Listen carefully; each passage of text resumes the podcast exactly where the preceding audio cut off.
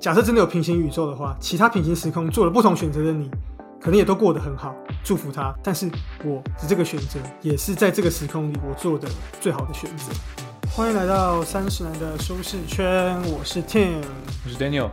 那上一集我们介绍了一些关于呃工作的规划、愿景的设定的一些小工具给大家，大家接下来就是努力去做就对了。完成比完美重要，所以先做做看。大家在做的这个过程中，其实后续的回顾跟检讨也是非常的重要。那所以我们这集呢，就会跟大家讲怎么样去做回顾跟检讨，不时的去回头检视自己有没有迷路。所以这集呢，我们就会告诉大家怎么样去做检查，该做什么，不该做什么的取舍。那给一些没有听到 EP 五十五的听众讲一下书籍介绍。这本书叫做。只工作不上班的自主人生，人气 Pocket 制作人瓦基打造梦幻工作的十四个行动计划，作者想当然就是瓦基哦。然后这这本是在天下文化在二零二二年十一月出版。一样介绍一下瓦基这个作者，如果有听说书频道就知道他是很厉害的说书人嘛，他喜欢分享阅读之后的心得和收获，然后用他的书评部落格阅读前哨站，还有他的自己的 Pocket 说书频道叫下一本读什么。然后分享他的心得给呃听众们。那他个人是当了十年的科技业上班族，然后也有当过主管阶级，毅然决然投身到说书事业。然后梦想是把阅读的美好传递到需要的人手上。好，所以这集呢，我们的重点是会在选择跟取舍这个部分，有个好的检讨的工具非常的重要。那作者在书里提到一个经典的工具啊，就叫做 PDCA：Plan、Do、Check and Act。就是计划、执行、检查跟行动。我想这个有念过气管的，或者说甚至喜欢看商管书，应该都知道这样的这个名词啦。嗯，工作上其实也蛮常用到的。计划跟执行的部分，其实上一集我们都有讲到。所以，呃，作者在书里面在这个部分，他比较强调的是 check 跟 act，也就是检查跟行动这个部分。那检查的部分，其实就是要找出瓶颈。就是以生产线为例，就生产线一定某一个环节可能会比较卡。像 Daniel 以前在仓库，他一定一定也很清楚，一定有某一个环节是比较卡，对，所以 check 的最重要的部分就是要找出瓶颈，然后去解决这个瓶颈，那就能够让这个步骤更顺。所以像我们在十年的愿景去迈进的时候，中间可能也会有一些卡卡的地方，那我们就要把它找出来。那我们要怎么样找出瓶颈呢？其中一个很大的重点就是我们要留下记录，然后我们要去实时的去复盘这样子一个记录。怎么样去复盘呢？其实主要方式就是作者在书中就提到，我们可以把曾经写过的一些笔记，上一节我们也讲到做笔记嘛，曾经做过的笔记重新拿出来检讨自己要改善的地方，然后也去重新再去检视自己过去做过的事情，然后怎么样去检讨，呃有没有做不好的地方，然后避免未来再犯。然后也去检查说，之前我们设定的一些进度，我们设定的这些前面讲到微型目标，它的优先顺位安排有没有得当，或者说这个目标微型目标的设定有没有问题？有时间能够去复盘它也蛮重要。这应该是一个围棋的词啦，就是复盘，就是每次下围棋下完，他们都会回头再去等于说重下一次，看说哎这里哪里下的好，哪里下的不好，蛮厉害。他们他们都还记得。前一子是怎么下的？我还还还还是有人特别在记，这我也不确定。好像有，好像有人会特别去拿一本专门的笔记在记他每个步骤。但是也有人他很聪明，他就把每一步棋都记起来。像那个《黑暗荣耀》嘛，那个建设公司代表他就 有在看复。哦，你还没看，不好意思。不不知道我会不会看，所以没关系，你就讲吧。好，据说是很好看啦。没，我觉得复盘比做笔记还要重要。我个人是这样觉得。我怕我看了就没有空复盘。哦，那那你就不要看好了。OK，因为因为其实其实我自己有发现，就是我。我的确会一直把很多东西记下来，但是其实我曾经发现过，就是我有一次就是心血来潮回头去看自己记录的东西，就发现说，哎，后来又有犯过一样的错，但我当时记了之后，我后来没有去复习，导致后来又犯一样的错，然后直到可能过了几个月之后，我才又看到啊，原来当初我就有记录这样啊，怎么又犯一样的错？嗯，对，所以我觉得这个没有空好好复习笔记这件事情，其实我蛮需要调整。嗯，因为我觉得你留下很好的记录，但你没有去复盘的话，我觉得真的非常可惜啊。相对于说，你就是随便记录一下，但是你复盘都会好好复盘，我觉得这样效果反而还比较好。可能要把这个时间特别定出来，也许会好一点。嗯，或养成一个习惯吧，越早复盘越好。我的理解是这样，就是你做完笔记隔越短就去复盘是越好。当然，如果你允许的话，嗯，对啊，或者说是你可能笔记记录的方式啊，或是位置可能很一致，或者怎么样，方便你可以不断的会去看到。可能手机记一记，然后笔笔记本记一记，那一记一记，可能也不知道记在哪里。所以我觉得这个复盘这个部分，作者有提到。那另外呢，就是在复盘的时候，一个很重要的就是不要去苛责自己。我们要做的是自省，而不是自责。那它的差别在于，自责是归咎自己，不断在反刍，然后不断的去懊悔自己曾经犯过的这个问题，用过去来惩罚现在的自己。自省呢，其实就是归功于自己，不是去归咎。自己的问题，而是去归功于自己，说因为经历了这些问题，我们才能想出更好、更好的修正的策略。等于说是用未来的这个机会去荣耀过去的自己。对，作者在书里这样提到。那我觉得这个我自己看的也蛮有启发的，因为我蛮会就是苛责自己的。我也同意，你确实是蛮容易自责。这就有点违反了我们去做记录、去做复盘的目的，因为他的目的不是要你去困扰自己，他的目的是要让未来变得更好。可是如果我把它困扰自己。束缚自己，那反而让自己很痛苦，你就更不会做得好。好，那再来就是呢，act，那就是行动，那要不停的行动。这个其实跟前面的这个不要去苛责自己其实有关。他这边就讲到说，其实行动就是你不要去害怕失败，就是做就对了，just do it。对，也不要怕不完美。呃，你可以把失败当成一个迭代，就很像是我们的手机也是越出越好嘛，然后电脑也是越来越升级。你不会说旧的手机失败，你不会说旧的上一个机种是失败，你就会说哦，又进到下一个机种，新机种更好。作者这边提到说，我们要把失败去想象成它是一个迭代的一个过程，越来越好，往越来越好迈进的一个过程。对，应该说不要把失败当失败，可以把它当成是我发现一个不成功的方法，我成功的发现一个不会成功的方法。对，something like that，它都是一个不断改变的过程。这样，在这个迭代的过程中，我们要怎么知道哪一个？做法是比较好的。那作者这边就提到一个叫做 A/B testing，A/B 测试这样子一个方法，你可以去选择。既然要不断的前进、不断的迭代，那你要变成 A 代还是要变成 B 代？你要怎么样去选择的时候，你可以用这样的方式去做测试。那它主要的方式就是呢，你可以测试两种，设计两种不同的版本，花一小段时间去测试 A，一小段时间测试 B，看哪一个比较好。像我最近就在想说，诶，是不是工作的时间要调成八点到五点？因为我们公司是可以。每个月你其实可以申请，你要调整工作的时段，所以我就在想说，哎，现在六点到九点的工作，九点到六点吧？哦，对，九点到六点的工作这个效率，然后我在想说，哎，要不要把它调整成八点到五点，看这个效率会不会比较好？那其实就是一个 A/B 版本，这样我就可以去测试。对，那这就是一个类似 A/B testing 这样的一个方式。对，那又或者说，其实你跟同事的相处，你也可以试试看，哎，哎，用一个比较软的态度对他，下一次试着用另外不同的态度，看会不会哪一个比较适合，这都是一个。不同的测试的这个方式，这边我想到，其实写程式也是用很大量的 A/B testing。那当然，你要先知道你的目、你的追求的 KPI 是什么。像你刚刚讲，工作效率就是一个 KPI，然后怎么做 A/B testing，就是调整上班时间。那这边写程式可以想到的例子是，第一个是完成的时间，跑完一个城市码的时间，比如说跑完之后大概花十五秒，那这是 A 方案。B 方案，你写了另外一种码，写了一段之后跑完十四秒，那。以这个时间来看，就是四秒比较快嘛，所以 B 是比较好的。嗯，写不同的码，然后去做 A/B testing。如果 A 跟 B 比出来 B 比较好，那就 A 舍弃掉，C 再进来，C 跟 B 去比，C 比较好，B 舍弃掉，就是一个连续渐进的过程啊。然后让你持续的去改善，最后你就会一直保留最好的那一个。所以总归来说啦，就是大家在往自己的目标迈进的过程中，也可以试试看哪一个方式是对你达成未来的目标去最好的。这边作者也提到一个一个算是心法嘛，就是讲到说，其实怎么去面对失败，就你不要把失败当成就是一个不好，失败就是完蛋了。那你可以把失败想象成说，失败其实就是实验结果比较差，然后成功其实就是实验结果比较好。你把所有事情都当做一个实验，对你不要把失败当成就是人生的一个污点、一个挫折这样。人生就是不断的去尝试。所以我觉得这个也是在行动之中，大家可以去牢记的一个想法。我觉得这个我自己也蛮受用，因为我其实也是蛮害怕失败的人。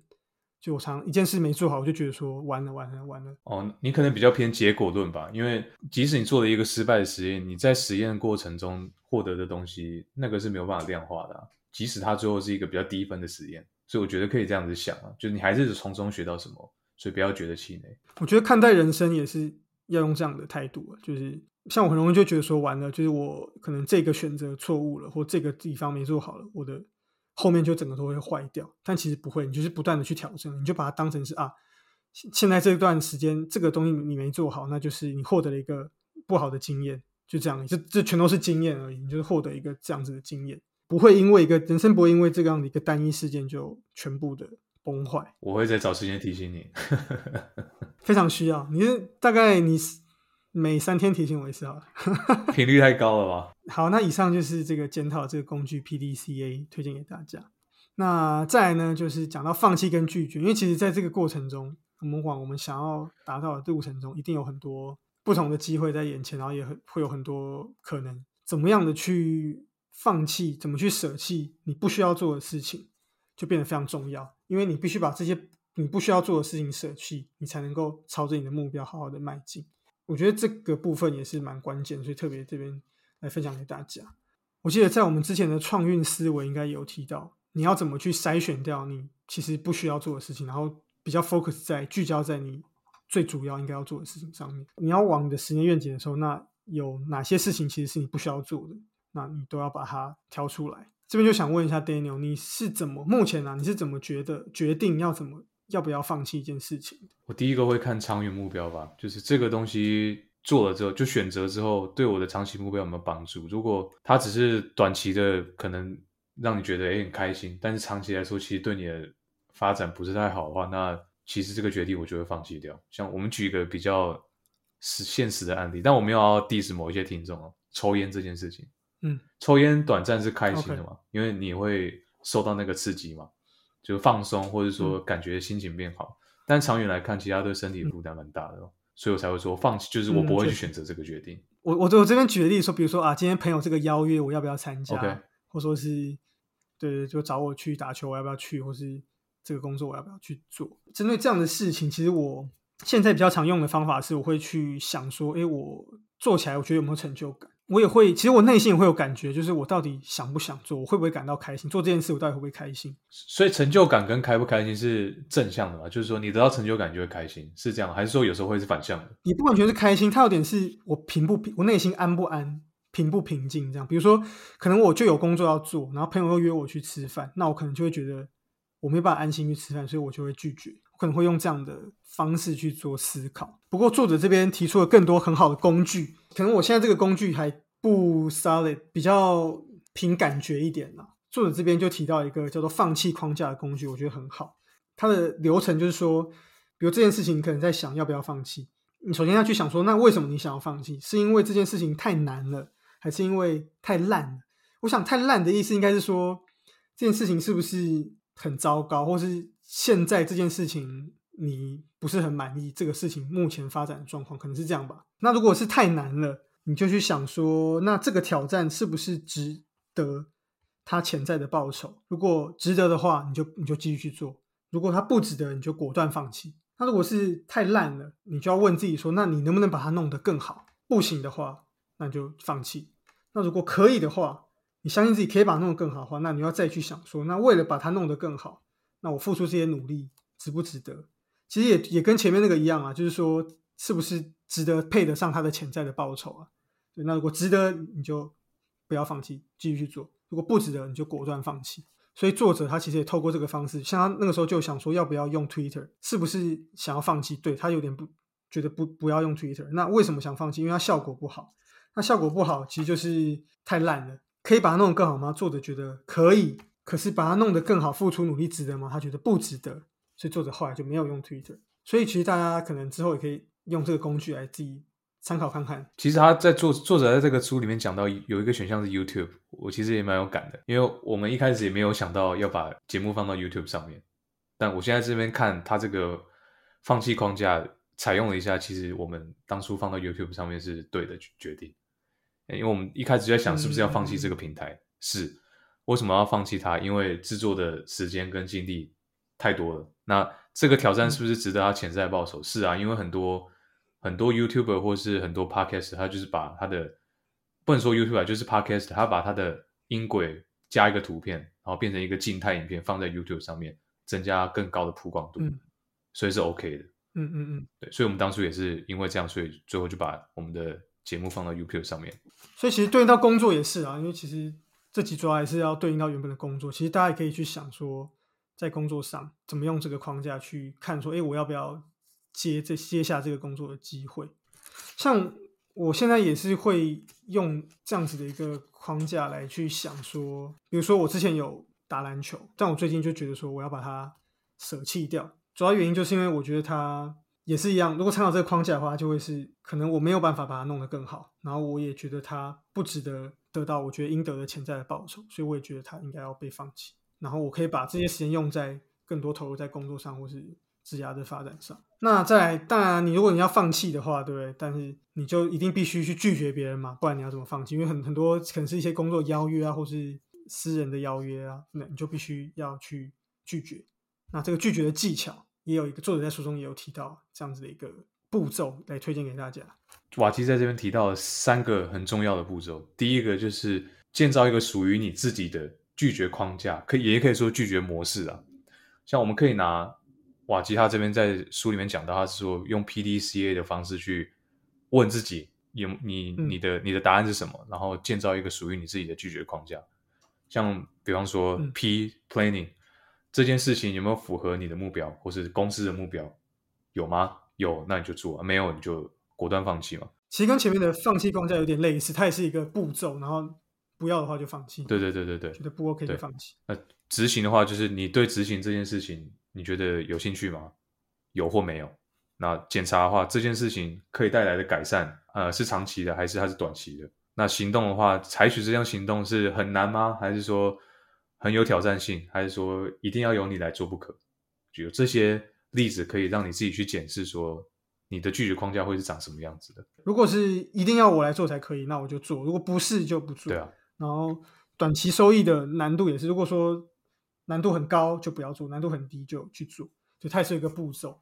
第二步是明确拒绝，原因模糊，什么意思？比方说，有人要找你帮忙，我们这边举一个比较不好的例子，如果你的拒绝方式是说，呃，可能没办法，因为我还有其他事情，那你这样是不是就留给对方一个后路？对方可能就会再回来问你说，什么事情有比我要问你的这个事情重要吗？又或者说，又或者说，可能你会说，因为可能我们会找一个比较明确的理由，比如说人人家约说，哎，那你下周二有没有办法参加这个演讲？那可能是说，哦，呃，我下周二有其他的活动，那不知道，呃，可能呃如果其他时间的话，可以再看看我们能不我能不能配合这样。可能有些人会比较礼貌，会这样回答，那对方可能就真的会列说，哦，那这样的话，下周五的上午是不是方便呢？就又又会再回信，可其实你根本就没有想去的。嗯，对，就是不要给对方留个留个念想，这样。你如果真的确定你自己就不要，那你就不要给人家留后路。对，所以最好的方式就是，如果你不想，你就要说，哎，不好意思，就是我的时间上是无法配合。好，第三个是先表达感谢，再致上歉意。这个其实蛮抽象，其实但也其实蛮具体的，因为你委婉就是大家都知道嘛，你要拒绝的时候尽量委婉，就先表达感谢，嗯然后再说，哎、那真的不好意思，感谢你的邀约，但我真的没办法。对方可能比较容易接受，相比于说你直接跟他说，哦，我就没办法，不然你要怎样？因为一般不会这样拒绝嘛，所以瓦基这边要讲的是说，你建立一个属于你自己的拒绝范本，然后尽量的委婉，然后先表达谢意。比如说作者这边就举例说啊，我很很谢谢你，很开心得到你这个邀嗯约，可是因为不符合我这个什么长期的方向等等等，所以婉拒。我觉得这个拒绝还蛮，我我自己还看的还蛮有感的，因为我自己也是常常有时候就是回信件的时候，我可能就是会写的太详细或是怎么样，所以我但我后来就慢慢开始学到说，其实有时候如果你真的要拒绝，或是如果你就是有时候在信件上，其实你是可以不用写的这么清楚的。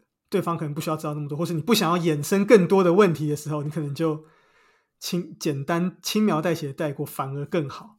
我也是后来才学到，对你不用都要写很详细，不然你写的太详细，人家反而会把你里面的你写的东西挑出来，又再去大做文章，反而更麻烦。哦，您说那个谈判技巧，镜像模仿对不对？他就把你的那个重要资讯再抓出来，那你又要跟他再解释更多，这样其实对你来说不太好。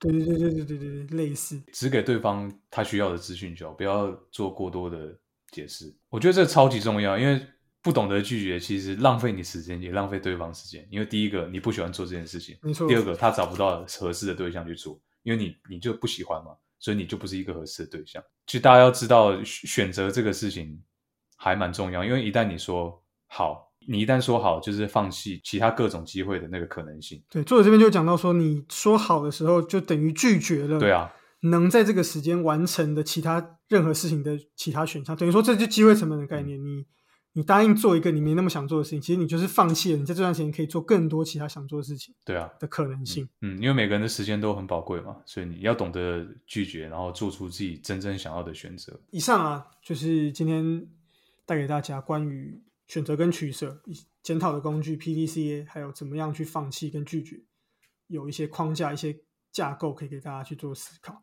好，那最后其实作者这边书中有提到，因为作者就是他放弃现在工作，然后去做新的职涯的规划。那当然其中也是会有很多不安、担忧，很多的担心，然后等于又跳脱了这个舒适圈。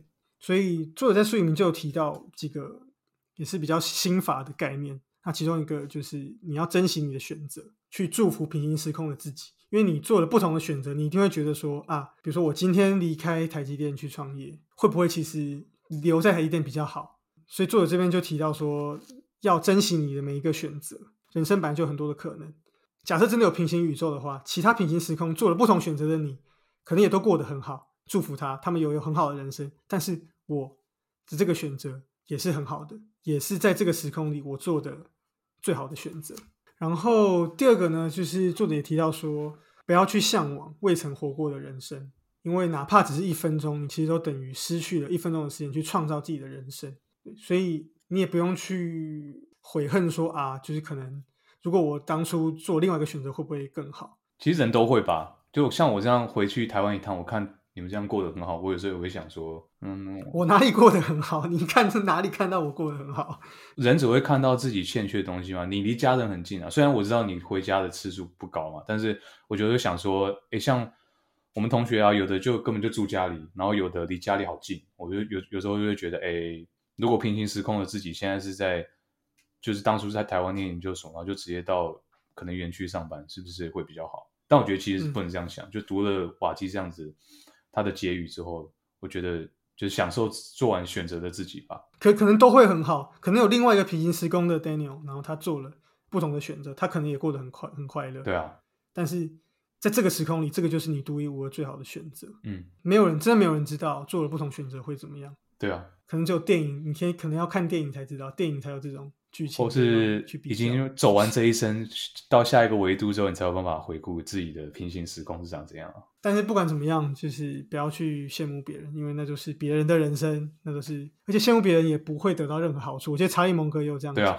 就是最要不得是一个最严重的罪，对，因为你不会得到任何好处，所以这个我也是时时要提醒自己。可能这个就是我要写在我的那个笔记本那个话里面。哦，可以啊，可以啊。好，那最后一个就是不要后悔，这其实有有一点关联啦，珍惜选择啊，然后呃不要羡慕别人，然后不要后悔，其实都是类似，因为这其实都是一样的概念嘛，你就是羡慕别人才会后悔嘛。那作者这边就提到，这我之前也有看过啊，就是作者这边就提到说，其实有一个澳洲的作家，那他曾经就是在安宁的病房做了很多年的护士，那他就统整出，其实在这些临死的老人，他们提到他们最后悔的事情、最遗憾的事情有五个，第一个就是。就希望自己有勇气过自己真正想要的生活，然后第二个是希望以前没有这么拼命工作，第三个是希望有足够的勇气去表达自己的感受，第四个是希望能够和朋友们一直保持联络，第五个是希望已经让自己成为快乐的人。看了真的很有感触，但是实际上你你实际上回到自己人生要做，真的是